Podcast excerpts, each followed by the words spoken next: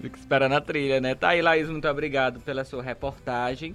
É, a gente conversa, exatamente, a gente conversa a partir de agora com o padre Rivaldo Muniz, que é pároco da paróquia Santa Terezinha do Menino Jesus, lá no Disseu, mas o prazer é nosso, viu, padre? Seja muito bem-vindo ao nosso programa. Você que agradece, né, por esse convite de estar aqui com vocês para ajudar nessa reflexão. Exatamente. A gente está ao vivo, viu? Você quer ver, conhecer o Padre Rivaldo? Ainda não teve o privilégio de encontrá-lo? Vai lá no nosso Instagram. o senhor é conhecido aqui em Teresina, viu, Padre? A gente está bem. Deus seja louvado por isso também, né?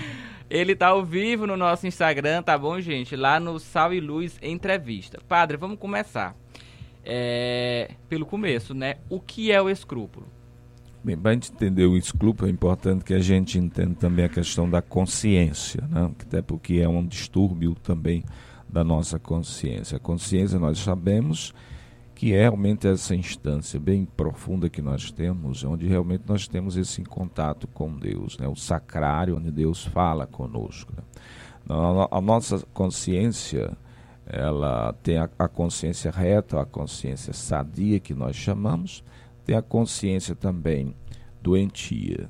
Quer dizer, a consciência reta, essa consciência que nós formamos a partir da própria palavra de Deus, dos mandamentos, da lei de Deus, da revelação que nós recebemos de Deus.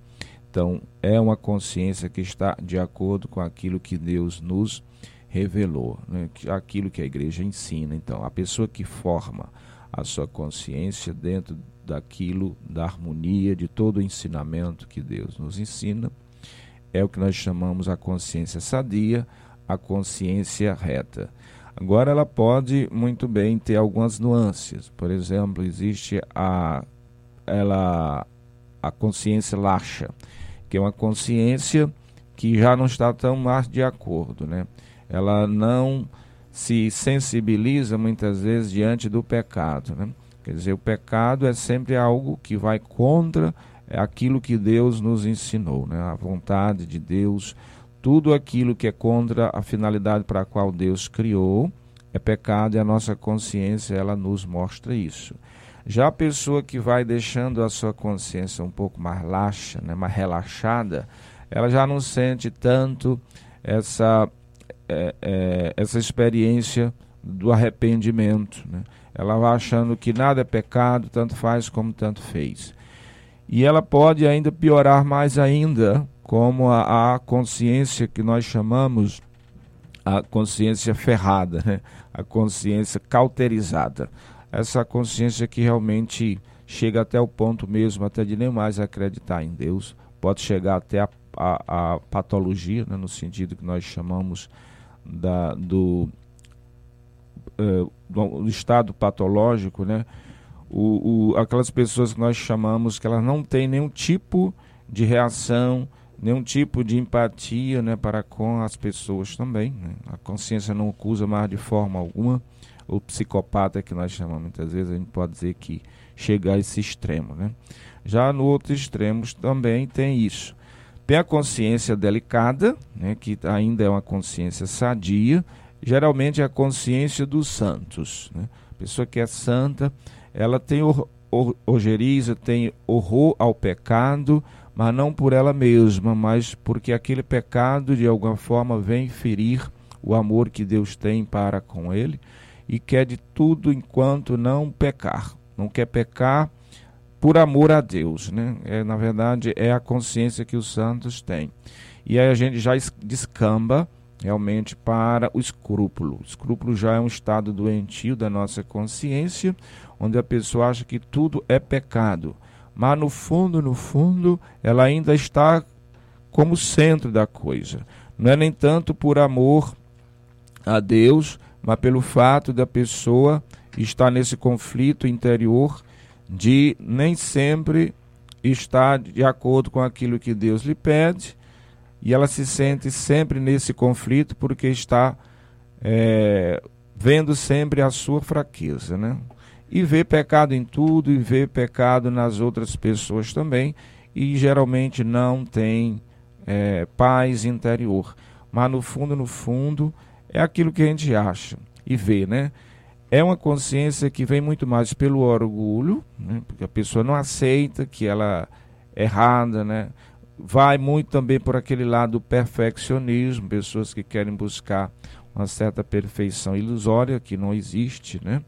E muitas vezes pelo fato de errar se condenam terrivelmente e também vê tudo que as pessoas fazem, é, muitas vezes com pecado. Toda hora está querendo se confessar também. É, o medo muito mais pelo medo do inferno do que propriamente por amor a Deus. Né? O, o escrúpulo ele chega a esse ponto, né? A palavra escrúpulo vem do latim escrúpulo, significa uma pedrinha. É tipo uma pedrinha que você coloca no seu sapato. É uma coisinha tão pequena, mas que incomoda terrivelmente.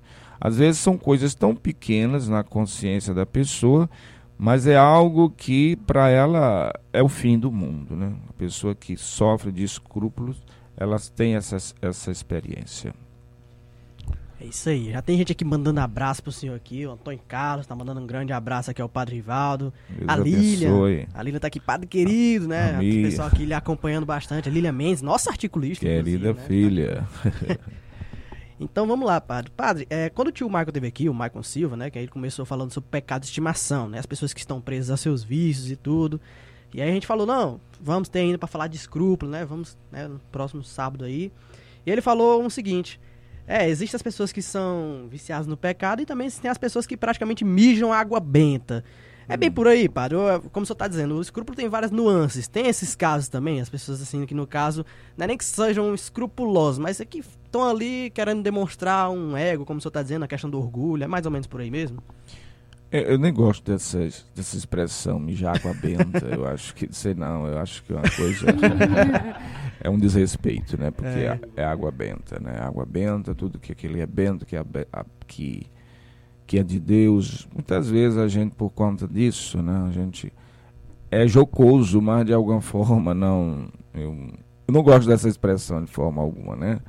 Mas não é tanto por aí também. Quer dizer, o escrupuloso é alguma coisa que, de alguma forma, já é uma doença. É uma coisa que a pessoa muitas vezes faz aquilo porque ele quer ser melhor do que os outros. Né? De alguma forma, é uma, é uma doença é um vício também, né, nesse sentido, que a pessoa às vezes perde até o controle daquilo. Ninguém quer passar uma situação dessa porque quer passar.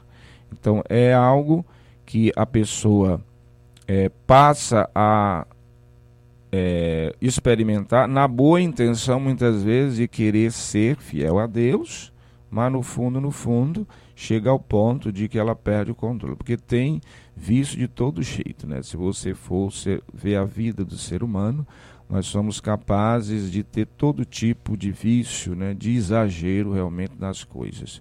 Por isso que sempre a igreja nos orienta a gente viver a virtude. A virtude é esse equilíbrio que nós devemos ter diante das nossas pensamentos, diante das nossas atitudes também, né? É, a pessoa realmente, pelo fato de estar nessa situação, se torna até mesmo o, vamos dizer assim, o pecado de estimação da pessoa, né? o, o escrúpulo, que precisa realmente ter um cuidado bem mais, é, mais cuidadoso mesmo para ajudar a pessoa a sair dessa situação que é terrível. A pessoa realmente não tem paz, né? A pessoa que está sempre atormentada com pensamentos assim. Isso mesmo, padre. E assim, nós falamos é, de quando esse é, escrúpulo, né? Quando os escrúpulos eles se tornam para nós um vício. E como nós podemos nos livrar né, desse vício que são os escrúpulos? Hoje nós estamos vivendo uma situação contrária. Antigamente, se você for ver, de um tempo para cá, a maioria das pessoas não tinha consciência de pecado tudo era permitido, né? É tal que nós entramos aí numa onda de corrupção tão terrível aqui, tanto no Brasil, em qualquer situação. Porque geralmente, se a gente for olhar a história, geralmente a gente chega a um, um período de corrupção de costumes que é, acontece em várias situações da, da história, porque tudo é permitido, né? Porque também a gente acabou de sair de um momento também de muita repressão, vamos dizer. O ser humano tem isso assim. Quando você está muito reprimido em determinada coisa, a tendência sua é buscar o contrário daquilo. E nós passamos por esse período de nada é pecado, né? tudo é possível. É tal que, por exemplo, os próprios jovens, antigamente, né? Tinha muito aquela orientação, o jovem deve a castidade, só pode casar, depois sexo depois do casamento. Foi assim que na minha época, né, vocês estão muito jovens aqui, né? Era isso que se ensinava. Mas depois veio essa questão da liberação, nada, nada é pecado. Hoje nós estamos voltando para essa situação hoje, né? Em que alguns, isso também não é generalizado, Algumas pessoas hoje que estão procurando realmente ser fiéis a Deus, jovens mesmo, acontece muito entre os, entre os jovens, que querem viver a fidelidade a Deus, viver a castidade, viver isso, têm sofrido de escrúpulos. Né? Quer dizer, já é o outro extremo. Nada é pecado, agora tudo é pecado. Então a gente tem que buscar o equilíbrio. É simplesmente buscar a virtude que a igreja sempre orienta. Então, para fazer isso concretamente, é importante que a pessoa que sofre de escrúpulo, primeiramente se dê conta disso. Primeiro se dê conta disso, porque às vezes a pessoa pode achar que aquilo ali é uma virtude e na verdade não é uma virtude. É uma doença, né, que precisa ser ajudada. Se a pessoa mesmo ela não se não se convence disso, ela não vai buscar ajuda. Não vai buscar ajuda. É como um viciado no, no, numa droga, né? Se ele acha que não precisa de ajuda, ele não vai buscar. A primeira coisa é a pessoa se dar conta: eu preciso de ajuda. Buscar ajuda. Depois, por exemplo, procurar um confessor, e só um confessor mesmo, aquela pessoa que ela realmente confia, que seja realmente um padre, que realmente conheça a doutrina da igreja, que ensina o que a igreja ensina, porque infelizmente tem muitos irmãos, às vezes, para tentar é, amenizar o, o sofrimento psíquico da pessoa, simplesmente de não, isso não é pecado, não, deixa isso para lá. Né? E não é bem assim, tem que ser na verdade, tem que ser no equilíbrio também. É, escolher realmente um padre, porque tem pessoas que são é, escrupulosas, que vai com o padre ali, às vezes o que o padre está dizendo é verdade, não é aquilo que a pessoa está pensando, mas padre não sabe de nada, aí vai ficar pulando de padre em padre, né? Para que o padre venha dizer aquilo que ela está dizendo é verdade. Na verdade, está só reforçando a sua doença. Então, procurar um padre, ser fiel àquilo que, que o padre. E também aquilo que o padre orientar para ajudar a pessoa a superar, que a pessoa realmente faça. Né? Fazer exatamente isso. Evitar também, por exemplo, de estar fazendo frequentemente exame de consciência ou, ou confissões, vamos dizer assim, gerais, né? Porque sempre a pessoa ela vai estar remoendo os seus pecados, coisas que ela já confessou, Deus já perdoou, mas ela mesma ainda não se perdoou e acha que Deus não perdoou e ela fica tá sempre se confessando, confessando, confessando. Porque tem pessoas que às vezes confessam, não só toda semana, às vezes até duas vezes por, por dia, porque acha que está é terrível, né? São coisas que não é não é brincadeira realmente. Então, ser fiel a isso aqui não está fazendo né, esse tipo de, de remoer simplesmente sofrimento ou, os pecados. Os pecados, e claro, acima de tudo, é, acreditar realmente na misericórdia de Deus. Colocar realmente Deus no centro e não a própria pessoa. Porque no fundo, no fundo, a pessoa ainda está como centro da coisa. É o que ela está fazendo, não é nem tanto o que Deus pode fazer por ela. Né? Então, à medida em que a pessoa pode estar tá tomando essas decisões, ela pode ir aos poucos né, e se livrando realmente é, dos escrúpulos. Isso, e nós colocamos no nosso Instagram, né, uma caixinha de perguntas e nós pedimos para que as pessoas, né, nos ajudassem e mandassem perguntas para o Senhor. E uma pessoa, né, pediu um conselho. É, ela coloca aqui: Eu tenho escrúpulos, já estou trabalhando melhor isso com o padre. Mas quanto mais eu tento vencer, parece que mais estou enlaçado, porque tenho dúvida se posso comungar ou não. Tenho medo de ir para o inferno. Tive crise por conta dos, dos escrúpulos, mas minha maior tortura são os maus pensamentos. E também a dúvida de se posso comungar ou não. Porque exatamente esses maus pensamentos é por conta dos, dos escrúpulos, né? Então é não desistir, meu irmão. não desiste se você já tem essa consciência, fazer isso como eu estou orientando. Seja fiel ao seu confessor. Evitar também estar se confessando pelo menos uma vez por mês. Pelo menos uma vez por mês. Procurar realmente o, o, o padre. Né? E nessa, nesse confronto né, com seus pensamentos, usar realmente a verdade das coisas. Né? Porque geralmente pelo fato de a gente pensar, a gente sente. E pelo fato de estar sentindo, a gente acha que aquilo que a gente está pensando é verdade. Então é você estar sempre comparando aquilo que você está pensando com a verdade das coisas. Né? A, verdade, ou seja, a realidade. A realidade é aquilo que está fora do seu pensamento, aquilo que não depende do seu pensamento. Né? E à medida em que você for é, comparando o que você pensa com aquilo que está fora, o que é a realidade, é que você vai dar o equilíbrio né, suficiente para o seu pensamento. E você vai passar a ter pensamentos reais, né? pensamentos realmente equilibrados. Porque o problema é isso, né? que a pessoa ela passa a ter esse tipo de pensamento e acha que aquilo que ela pensa vai acontecer. Ah, eu vou, eu vou para o inferno por conta disso. E não simplesmente está focado no seu pensamento errado. E de alguma forma também duvidar do seu pensamento. Né? Isso que eu estou pensando realmente é verdade? É desse jeito que acontece? E aí comparar com a realidade das coisas. Padre, é, o senhor falou que a gente precisa muito ter, ter esse equilíbrio, né? A gente precisa entender que o pecado não é bom, tentar nos livrar dele, mas que a gente não pode também viver em função do pecado. Certa vez eu ouvi de um palestrante, né, em um desses encontros aqui da igreja, de que o conhecimento também liberta, porque a gente acaba se livrando de algumas besteiras que a gente cultiva dentro da nossa fé, que acabam nos aprisionando, né, e tal. Padre, é, a gente é, ler demais, estudar demais, não pode ser uma das coisas que ocasiona o escrúpulo porque vai fazer com que quanto maior a nossa consciência, maior o medo de pecar. Como conseguir esse equilíbrio estudando, que a gente é, é, quanto mais a gente estuda, às vezes a gente começa a perceber o quanto somos limitados, o quanto estamos expostos ao pecado. Que depende realmente do conteúdo que você coloca na sua mente.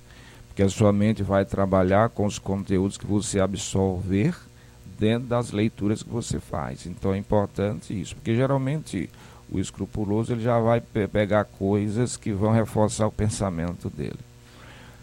Depende das. Não é, quer dizer, tudo demais também o pessoal diz, né? O povo diz, tudo demais é dirmazia, ao invés de demasia. Né?